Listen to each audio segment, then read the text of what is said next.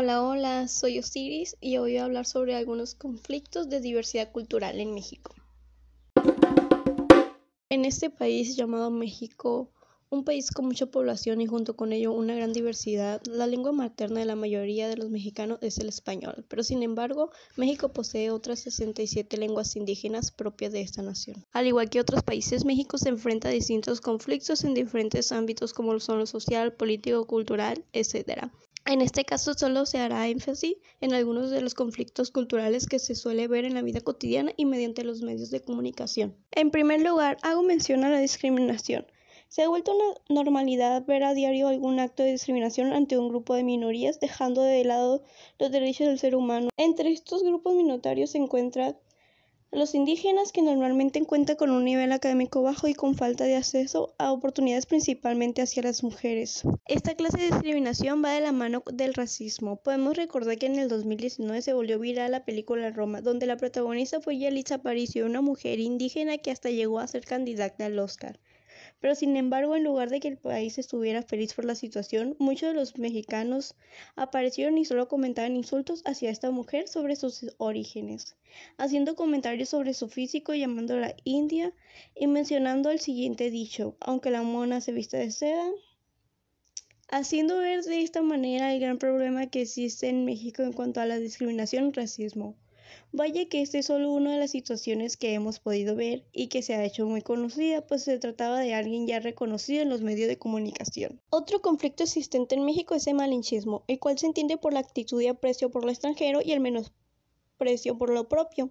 Esto quiere decir que los mexicanos prefieren lo extranjero antes que lo nacional. Por ejemplo, en el cine, el cine mexicano mucho hablan mal de él y de las obras que existen se crean en este país, más sin embargo aplauden y celebran lo que es fabricado en otros países, por lo que dejan de consumir lo nacional para poder consumir lo extranjero. De igual forma, esto es aplicado a otras áreas como los productos que se compran, los servicios y hasta las personas que creen que es mejor y de mayor calidad que lo local. Esto ha ido en aumento gracias a las redes sociales que permiten ver la cultura de otros países y hace que las personas quieran seguir el mismo paso y puedan llevar un mismo estilo de vida. De igual forma, las cosas son presentadas como lo mejor de lo mejor, haciendo elevar el deseo de querer lo extranjero y no lo local. Pero los mexicanos tampoco se salvan en los malos comentarios hacia ellos en otros países, pues los mexicanos también migran hacia otros lugares, siendo principalmente Estados Unidos, donde van en búsqueda de nuevas oportunidades, pero no son aceptados de buena manera por muchos de los residentes de ese país, tanto sí que pueden llegar a sufrir discriminación y racismo por parte de ellos. Para finalizar, hay que recordar que los conflictos presentados aquí no son los únicos que existen en el país, pero no por eso se les resta importancia y deben ser tratados. Por mi parte, planteo una posible solución entre el conflicto de la discriminación racial hacia los grupos indígenas. En primer lugar, considero que si no hay un cambio en los valores de las personas, pues realmente no se puede lograr nada si se tiene la misma percepción hacia esas personas. Se debe educar de manera que se llegue a entender que no hay diferencias como personas y que todos poseen los mismos derechos. 2. El gobierno debe mostrar su apoyo hacia los grupos indígenas y el rechazo hacia los actos de discriminación.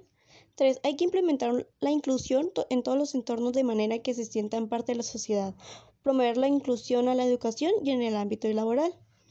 Darle los mismos apoyos que tienen los grupos mayoritarios, dando becas para la escuela y garantizar el acceso a la salud. Esto es todo. Gracias por escuchar.